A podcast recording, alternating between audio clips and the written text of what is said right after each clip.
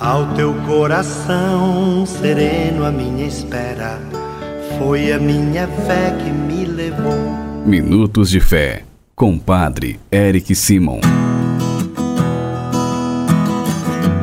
Shalom, peregrinos, bom dia! Hoje é quinta-feira, 27 de outubro de 2022. Seja muito bem-vindo ao nosso programa Minutos de Fé. Vamos iniciá-lo em nome do Pai, do Filho e do Espírito Santo. Amém!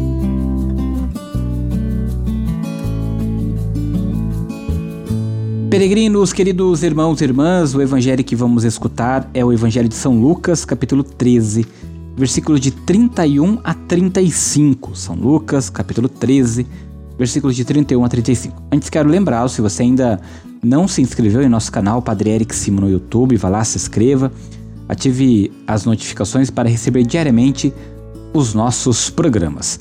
Se você ainda não é cadastrado no nosso WhatsApp para receber também nossas orações, o telefone é o 43 99924 8669. Agora você acompanha comigo o evangelho desta quinta-feira. Santo Evangelho. Proclamação do Evangelho de Jesus Cristo segundo Lucas. Glória a vós, Senhor. Naquela hora, alguns fariseus aproximaram-se e disseram a Jesus: Tu deves ir embora daqui porque Herodes quer te matar. Jesus disse: Ide dizer as, a essa raposa: Eu expulso demônios e faço curas hoje e amanhã, e no terceiro dia terminarei o meu trabalho. Entretanto, preciso caminhar hoje, amanhã e depois de amanhã, porque não convém que um profeta morra fora de Jerusalém. Jerusalém, Jerusalém, tu que matas os profetas e apedrejas os que te foram enviados. Quantas vezes eu quis reunir teus filhos, como a galinha reúne os pintinhos debaixo das asas. Mas tu não quisestes. Eis que vossa casa ficará abandonada. Eu vos digo: não me vereis mais, até que chegue o tempo em que vós mesmos direis: Bendito aquele que vem em nome do Senhor. Palavra da salvação. Glória a vós, Senhor. Peregrinos, a pequenez do reino nos provoca e provoca em nós muitas perguntas. A este mistério, Jesus não responde com uma teoria, mas com uma parábola. Assim como na vida, há coisas muito pequenas que depois se tornam grandes. O mesmo acontece com o reino de Deus. É como uma sementinha. Não se pode imaginar que vai virar uma planta grande, uma árvore, milhares de outras sementinhas.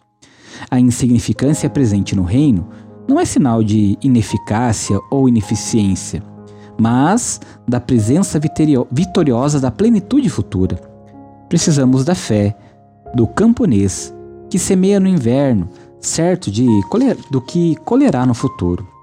Peregrinos, não convém aprisionar as parábolas numa interpretação única e definitiva. A parábola que nós escutamos tem sua própria natureza falamos da parábola em geral. Ela é sugestiva, ela vai nos indicar, insinuar, sugere interpretações diversas em situações diversas. Todas elas são legítimas, desde que não anulem a linguagem da cruz, que não foi acaso um acidente do percurso, mas o sinal, sinal de Deus, do Filho de Deus na história da humanidade. E não se pense que o futuro glorioso do reino seja intra-histórico, depois, quem sabe, de um novo Constantino, como outra Idade Média, sob algum Inocêncio III e similares. Não, absolutamente não. O reino se faz no agora, quando nós abrimos o coração para ajudar Cristo na sua caminhada de propagação do amor, da fraternidade e da caridade. Peregrinos, agora você faz comigo as orações deste dia. Pai nosso que estais nos céus, santificado seja o vosso nome. Venha a nós o vosso reino. Seja feita a vossa vontade, assim na terra como no céu. O pão nosso de cada dia nos dai hoje. Perdoai-nos as nossas ofensas, assim como nós perdoamos a quem nos tem ofendido. E não nos deixeis cair em tentação, mas livrai-nos do mal. Amém. Ave Maria, cheia de graça, o Senhor é convosco. Bendita sois vós entre as mulheres Bendito é o fruto do vosso ventre, Jesus. Santa Maria, Mãe de Deus, rogai por nós, pecadores, agora e na hora de nossa morte. Amém. Glória ao Pai, ao Filho e ao Espírito Santo, como era no princípio, agora e sempre. Amém. Vamos nesta quinta-feira, peregrino, dar a bênção para toda a família. A nossa proteção está no nome do Senhor, que fez o céu e a terra. Senhor esteja convosco ele está no meio de nós. Oremos. A vós, Deus Pai Todo-Poderoso, com fervor e humildade, nos dirigimos, suplicando por todas as famílias. Pense nas suas famílias agora, peregrino, nos membros das suas famílias. Abençoai-a e santificai-a. Dignai-vos enriquecê-la com toda sorte de bens. Concedei-lhes, Senhor, as coisas necessárias para que ela possa viver com dignidade. Que vossa presença ilumine a vida e os caminhos desta família que reza conosco agora. E que por vossa graça ela corresponda em cada dia vossa bondade, e vossos santos anjos guardem a todos. Por Cristo nosso Senhor. Amém. Que o Senhor abençoe a sua família, peregrino, em nome do Pai, do Filho e do Espírito Santo. Amém.